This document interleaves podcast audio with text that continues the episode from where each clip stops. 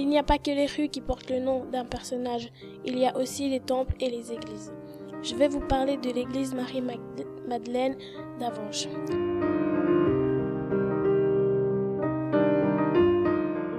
Elle a été construite à la fin du XIe siècle, agrandie au XVe et XVIe siècle, transformée de 1709 à 1711. Marie-Madeleine était disciple de Jésus de Nazareth.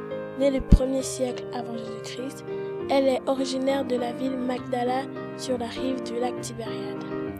La sainte catholique est fêtée le 22 juillet.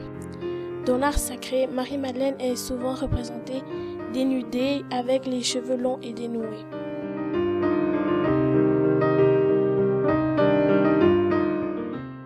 Selon le Nouveau Testament, elle a été délivrée des sept démons par Jésus. Elle fut le premier témoin de la résurrection du Christ. Le mot résurrection vient du latin. Il signifie passer de la mort à la vie.